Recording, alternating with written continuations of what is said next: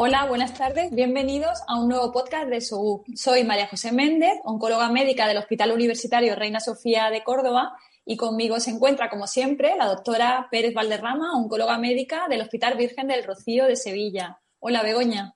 Hola, María José, ¿qué tal? Acompañándonos en esta edición se encuentra con nosotras un experto oncólogo en el tratamiento de los tumores geniturinarios, el doctor Martín Lázaro del Complejo Hospitalario Universitario de Vigo. Bienvenido, Martín, a este podcast.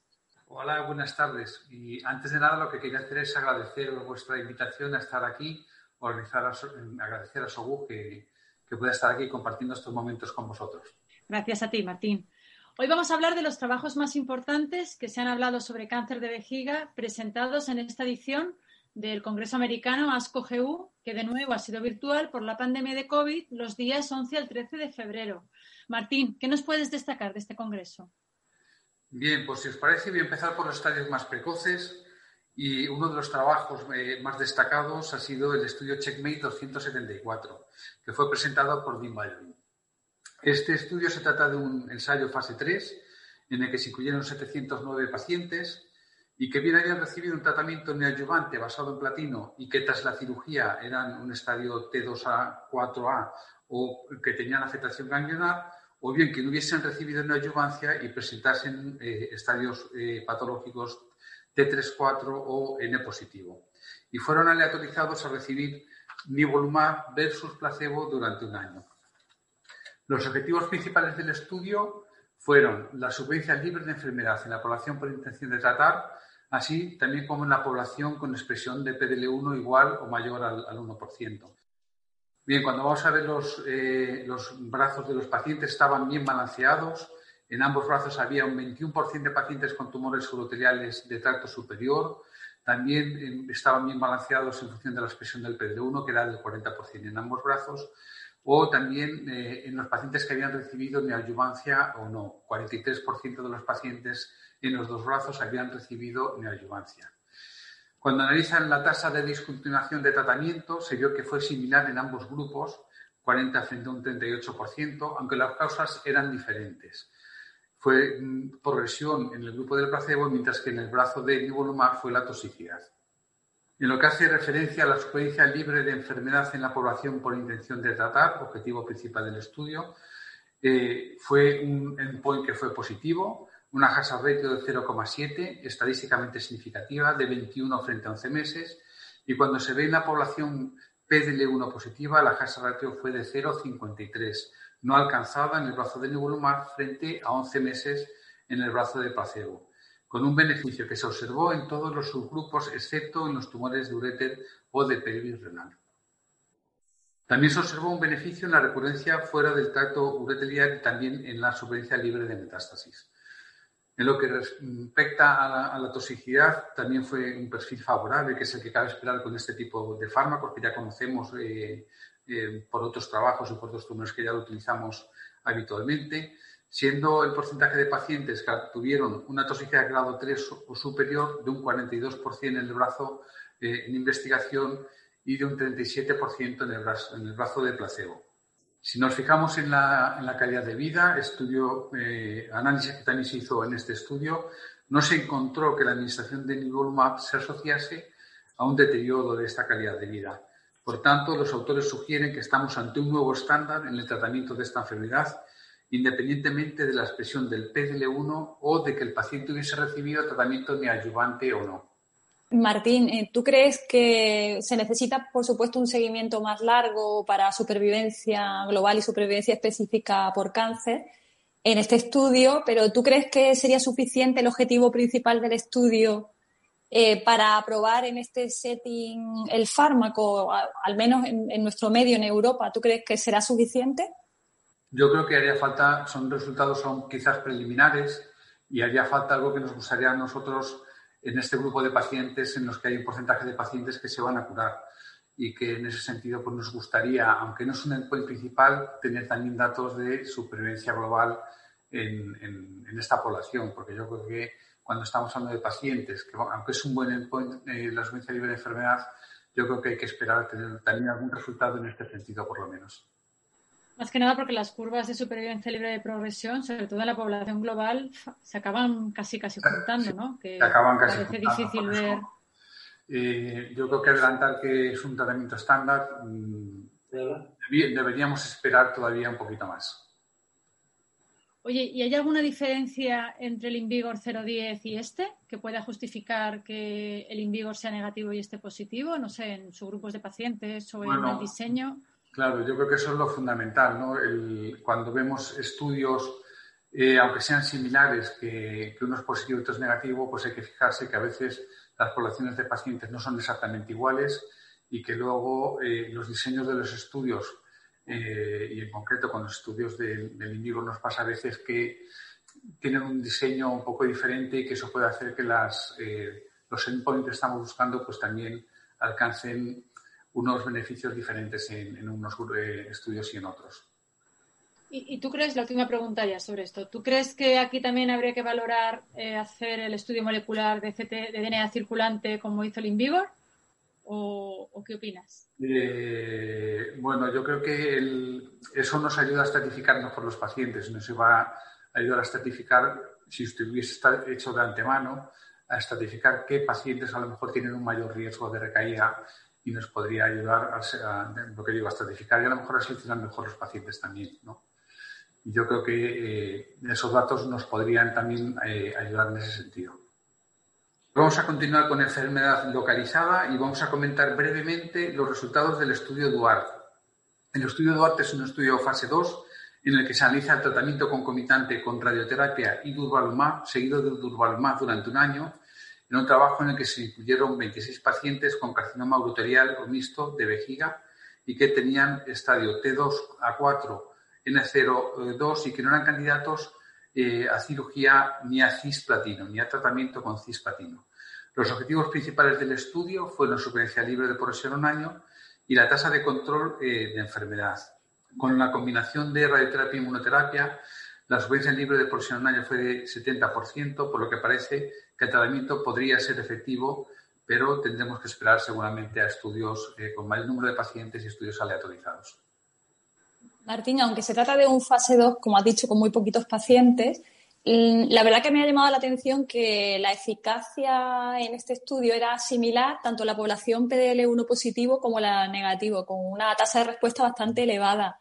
Eh, sin embargo, el objetivo principal del estudio no ha sido la tasa de respuestas completa. ¿Te parece eh, que es el objetivo que, se ha utilizado es el adecuado y, bueno, ¿qué te parece este tipo de estrategia de cara al futuro de no utilizar quimioterapia y de utilizar este tipo de tratamiento? Para empezar, yo creo que con 26 pacientes no podemos llegar a ninguna conclusión más que decir que es un trabajo con resultados prometedores, pero que habrá que testar en un mayor número de pacientes.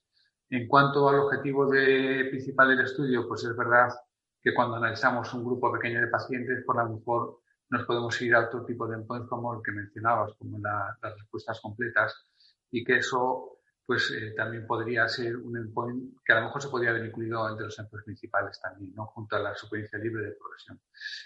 Y mm, evidentemente sería ideal tener trabajos de estas características y que a lo mejor pudieran evitar la cirugía, porque yo creo que el tratamiento conservador de las eh, neoplasias de vejiga, pues eh, todavía lo tenemos yo creo que muy poco implantado a nivel general y a lo mejor esta puede ser una vía para que poco a poco lo vayamos eh, pensando y se puedan implementar este tipo de estrategias en los tratamientos habituales en un futuro.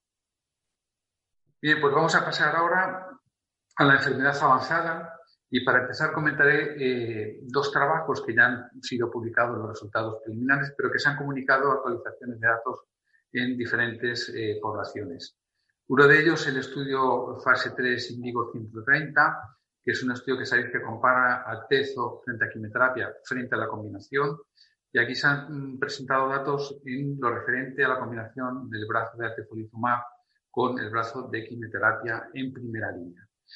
Eh, se han presentado concretamente en los datos de pacientes no bien inelegibles a cisplatino o también en la población PD1 positivo que ellos describen con la población IC2 o 3. Pues bien, en la población PD1 positivo IC2-3 se observa un beneficio en supervivencia global con una tasa de 0,53 10 frente a 18,6 meses en supervivencia global, que son unos resultados yo significativos. Y luego un posible beneficio en la población no elegible para cisplatino, aunque en este caso no se alcanza significación estadística. En ese sentido, también eh, comentar que también se han comunicado los resultados del análisis exploratorio del Kino 361, que es el estudio de quimio-pembro, quimio versus pembro.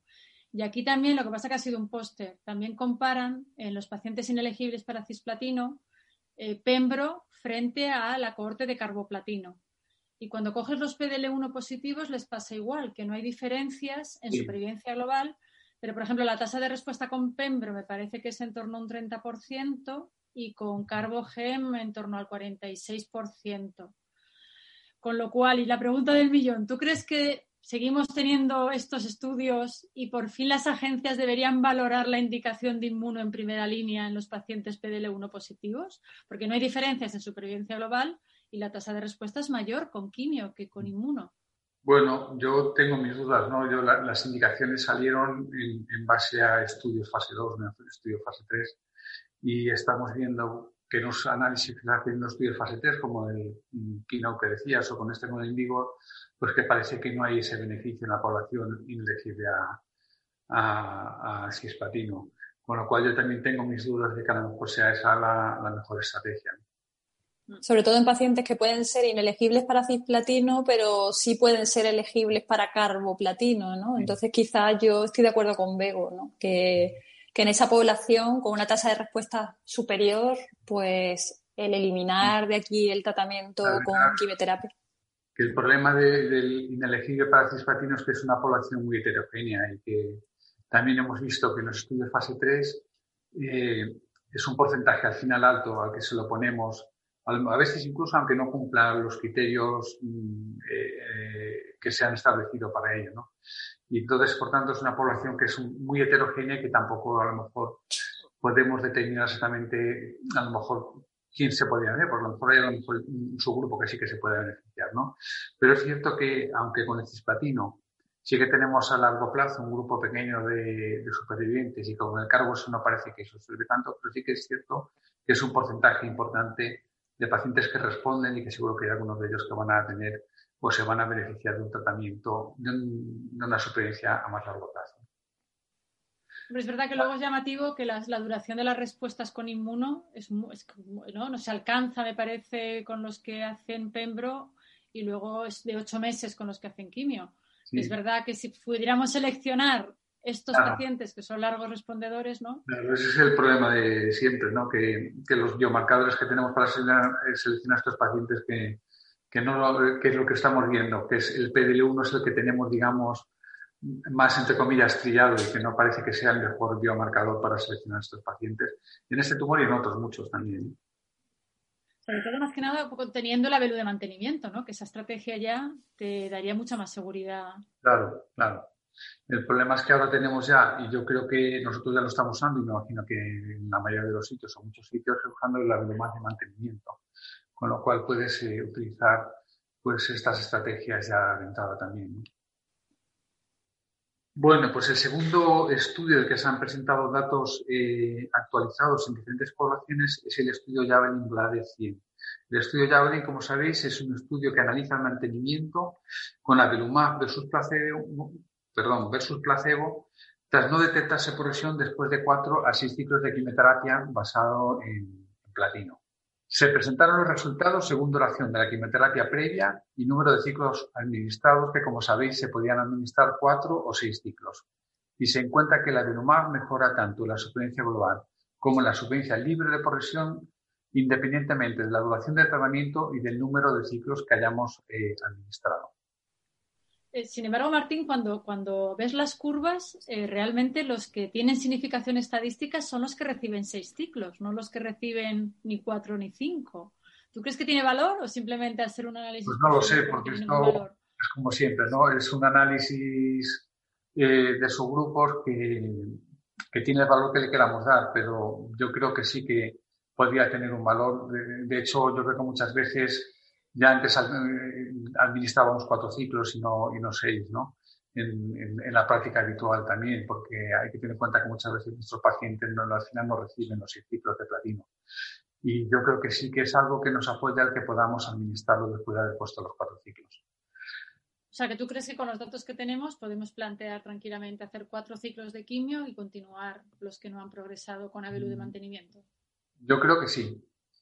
Eh, es cierto que lo que dices tú, que, que no se alcanza ahí la significación, pero yo creo que es un análisis de subgrupos y en la población en general, en, la población por intención, digamos, de tratar del, estudio, que eran cuatro o seis ciclos, el trabajo fue, fue positivo, ¿no? Y, bueno, yo creo que es una opción que sí que podemos encontrar eh, a nuestros pacientes. Realmente lo que estamos haciendo, hay que tener en cuenta también que es adelantar eh, la inmunoterapia, ¿no? Si no, a este paciente le vas a dar inmunoterapia después de la progresión tras el, haber puesto los cuatro ciclos de quimioterapia, que seguramente un porcentaje de ellos al final no la van a recibir tampoco, ¿no?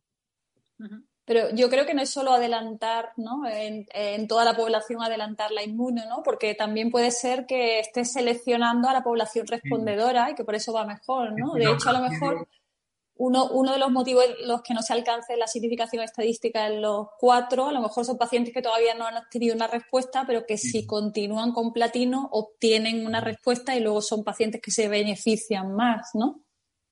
Sí, sí, pero yo me refiero, en el caso de que vamos a ponernos lo que decía Diego, que damos cuatro ciclos, si después de cuatro ciclos eh, damos el abrumado o no, tú a este paciente seguro que le vas a poner, o casi seguro, si está en condiciones, ponerle una segunda línea con, con inmunoterapia no lo que estás haciendo ahora. Puedes tener tus dudas por el análisis que se ha hecho de sus grupos, pero le vas a dar un tratamiento que se lo vas a dar después, sino de todas maneras, y que no va a haber un porcentaje de pacientes que no lo van a recibir. Bueno, ya para ir finalizando, voy a comentar brevemente dos trabajos presentados con enfortumab vedotin, que como sabéis es un anticuerpo conjugado dirigido a leptina 4. Se han presentado los resultados del estudio fase 2 LV201 que es un estudio que tenía dos cortes, presentándose ahora los resultados de la corte 2, que eran eh, los pacientes inelegibles para cisplatino y que se incluyeron un total de 89 pacientes. Además, estos pacientes eh, no habían recibido otro platino y habían recibido inmunoterapia previa. El objetivo principal fue la tasa de respuestas, que fue del 50% con un 20% de respuestas completas y la mediana de supervivencia libre de porción fue de casi seis meses, con una supervivencia global que alcanzó casi los 15 meses. A destacar que el perfil de toxicidad, los autores lo describen como que es un, tiene un perfil de, aceptable de tolerancia, pero tiene una toxicidad cutánea grado 3 o superior que es de un 17%, una neuropatía periférica severa que es de un 8% o una hiperglucemia grado 3 o superior que es de un 6%. La, verdad que me ha llamado también la atención la tasa de respuesta, ¿no? Después de pacientes que habían recibido primero inmuno, ¿no? Y que no eran aptos para cisplatino. Eh, ¿A ti te parece interesante esta estrategia y crees que se podría, crees que con, esta tasa de respuesta tan interesante en pacientes que han recibido inmuno, eh, te parecería interesante eh, utilizarlo en primera línea en pacientes que no fueran elegibles para cisplatino? Hombre, sí, porque yo creo que si lo usamos en primera línea, lo habitual o lo normal, digamos, es que alcancemos seguramente incluso un mejor porcentaje de respuestas. ¿no? A mí me llama la atención bien la tasa de respuestas o respuestas incluso completas, pero además son 15 meses de mediana de supervivencia global, que yo creo que es algo que también tenemos que tener en cuenta en un paciente que no fue elegible para recibir cispatino de entrada. Totalmente. En fase 3, el fase 3 se ha planteado con combinación, ¿no? De inmuno más EV. Sí, sí. El EV solo, yo creo que nos va a pasar un poco como pasó con el 8Y8 en renal. Sí, es verdad. Eh, que no sabes cuánto dirán, bueno, exacto, ¿no? ¿Cuánto aporta la combinación frente a la monoterapia, no? Sí. Esta será la pregunta que yo creo que no se va a contestar. Claro, sí, que debería haber habido un brazo ¿no? de monoterapia solo con el Fortumab Vedotin, ¿no? Y no combinarlo ya de entrada con Pembro, ¿no? Mm, te va a quedar la duda de cuánto aporta la inmuno ahí, ¿no? Claro, ese, eso es lo que pasa siempre con este tipo de estudios, ¿no? que siempre te va a quedar la duda. es apostar por eh, utilizar lo que nos parece que es la mejor combinación o puede ser una mejor combinación y luego a veces te queda la duda de, de, realmente si es positivo porque es, ¿no? Eh, mientras luego también eh, tengamos eh, que esa duda no se, no se les plantea a las autoridades regulatorias en caso de que sea positivo y, no aprueben como ha pasado luego con algún fármaco también, ¿no? que, en alguna estación no se ha aprobado pues porque el diseño del estudio pues tenía sus características, digamos, un poco no esperables de entrada, ¿no? El diseño, me refiero. Bien, el estudio último que voy a comentar es el EV301 que presentó Tom Pose y es un estudio fase 3 en el que 608 pacientes con tumores uroteriales, incluyendo mixtos o con diferenciación escamosa, y que habían recibido quimioterapia basada en platino y que progresan durante o tras tratamiento con inmunoterapia, fueron aleatorizados a recibir bien enfortumab o bien quimioterapia, que tenía que estar predeterminada, bien fuese docetasel, paquitasel o pinflumina. El objetivo principal del estudio, en este caso, era la supervivencia global, que fue un objetivo que se alcanzó con una casa ratio de 0,70 de 13 frente a 9 meses. Beneficio, además, que se observó en todos los subgrupos. También se hizo análisis de la supervivencia libre de progresión. Eh, también se encontró beneficio en este objetivo del estudio, 5,5 frente a 3,7 meses con la casa ratio de 0,62. Y también se encontró beneficio en la tasa de respuesta, que fue de un 40 frente a un 18%, prácticamente el doble. Y lo mismo ocurre con la tasa de respuestas completas, un 5 frente a un 2,7%. En lo referente a la toxicidad fue similar a lo que habíamos visto en el trabajo previo. Porcentaje de pacientes con eh, efectos adversos grado 3 o superior fue de un 53%, 51% fue con la incidencia con la quimioterapia, una toxicidad cutánea grado 3 o superior en el 15% de los pacientes y una neuropatía periférica severa en el 5%, es decir, que es parecido a lo que habíamos visto previamente. El porcentaje de discontinuación de tratamientos, por otra parte, fue ligeramente mayor con el enfortumab, un 14% frente a un 11%, pero bueno, prácticamente estamos eh, ante unos porcentajes pues, prácticamente iguales. Por tanto, estamos ante un nuevo estudio a tener en cuenta, eh, yo creo, en el tratamiento de, tumores arteriales, porque se asocia a un porcentaje importante de respuestas, ya habíamos visto también en la fase 2, y un porcentaje que yo creo que nos es señal de respuestas completas, que yo creo que es algo también que tenemos que tener en cuenta. Y aunque la supervivencia libre de progresión podemos decir que a lo mejor eh, no es todo lo, esperable que nos gustaría, que es de 5,5 meses, sí que de nuevo la supervivencia global pues está en torno a los 13 meses, que yo creo que es algo que tenemos que destacar en este subgrupo de pacientes ya bastante tratados. Martín, en este estudio también se ha encontrado, como hemos comentado antes, una mayor respuesta si el paciente había respondido a inmunoterapia previamente. Y aquí, qué, crees que hipótesis biológica hay, igual que pasó en el estudio de Javelin? Si eh, crees que es debido a sinergia entre una línea y otra o, que estás seleccionando realmente una población respondedora y que esa es la que va mejor también con Enfortumas?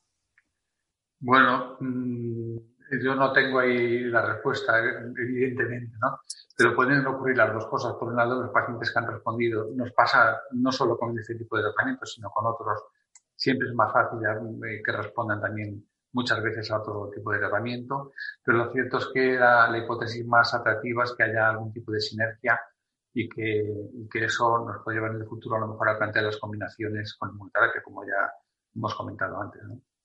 Yo, yo es que con este estudio tengo como sentimientos encontrados, ¿sabéis? Porque, bueno, lo hemos comentado muchas veces, ¿no? Los, los que hemos participado en el estudio. A mí me llama la atención, eh, ¿no? El, porcentaje tan importante de respuestas, que es llamativo. Sin embargo, luego la traducción en la mediana de supervivencia no es tan llamativa. Y de hecho, lo hemos comentado muchas veces que las respuestas nos parecían muy, muy cortas, ¿no? Con, con Enfortumab Sobre todo eh, en, la supervivencia libre de progresión a mí es lo que más me llama la atención, que son cinco meses y poco. ¿no? a lo mejor ese beneficio en supervivencia global es lo que tiene, lo que dice María José, ¿no? Esa paciente, esa selección que hace la inmunoterapia que sigue respondiendo ¿no? a largo plazo. Al final. Claro, pero, pero sí que es cierto que uno siempre espera con ese porcentaje de respuestas alcanzar una mejor supervivencia libre de progresión que no hemos alcanzado. Pero bueno, quizás eh, esa sinergia es lo que esté actuando ahí en, en luego que esos pacientes tengan una mejor supervivencia global. De todas maneras, yo, yo creo que en, en, Europa va a ser complejo, ¿no? El, eh, yo creo que hay un problema de coste-efectividad importante porque, verás, es tercera línea de tratamiento y hay que tener en cuenta que los pacientes habituales no suelen ser de ensayo, es decir, que que creo que va a ser un problema porque el fármaco, me imagino que no será de barato nada, ¿no? Y comparado con lo que tenemos, eh, creo que será complejo. bueno, por lo que tenía que ver es que el tipo de población y lo que cabe esperar, pues a lo mejor el precio debía ajustarse en función de eso también, ¿no? ajustar el precio en función de los resultados que tenemos, que es lo que yo creo que había que hacer eh, con todos los fármacos en general. ¿no? Si tenemos un fármaco innovador, es un fármaco innovador, que en tercera línea no tenemos nada, no tenemos nada, pero que los resultados a lo mejor no son todo lo que uno podría esperar, pues a lo mejor también los precios deberían adecuarse a los resultados que tenemos también. ¿Y, no, has echado de menos datos de calidad de vida? Yo sé que van ah, para asco, pero yo creo que hubiera sido muy importante, ¿no? Porque... Sí, yo creo que eso es también algo, eso todo de los eh, apartados de valor de los fármacos, ¿no? solo la eficacia, eh, la innovación, tal, sino también la calidad de vida que yo creo que debe ir en todos los estudios fase 3 o debería ir en todos los estudios fase 3, eh, sobre todo en enfermedades avanzadas, ¿no? que te puede apoyar más utilizar un fármaco también si eso se traduce en una mejoría en la calidad de vida. Yo creo que sería interesante que, en este caso la farma planteara estudio de vida real.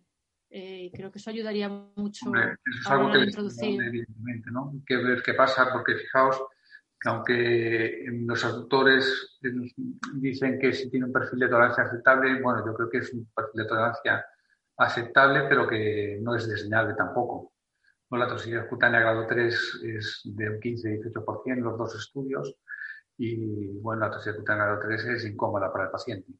Con lo cual yo creo que sí que un estudio de vida real que ve lo que pasa eh, en los pacientes cuando lo pongamos en la práctica diaria, yo creo que es algo que sí que puede ayudar a ver la calidad de vida que dice, ¿no? Pero también es un esquema semanal, en fin, eh, a ver qué pasa. Para el paciente mm. incómodo. Y paciente tercera línea, paciente que llega menos de un, yo creo que un 30% en la vida real llegan en esa situación y es cierto, como comentáis, que es un esquema un poco incómodo, ¿no?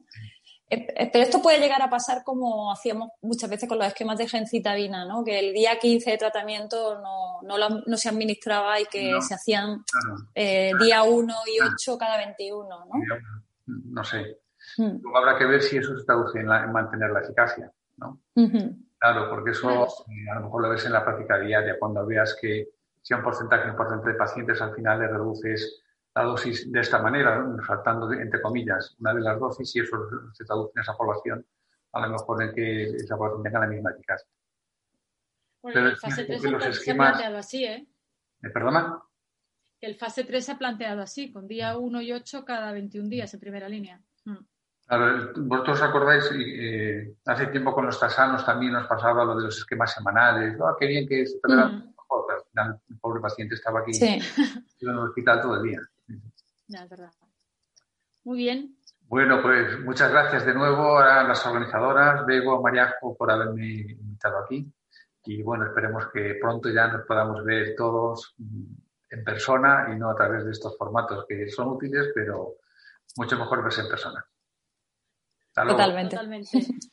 Muchas gracias, Martín, por tu resumen magnífico. Sin más, Mariajo, nos despedimos hasta el siguiente podcast.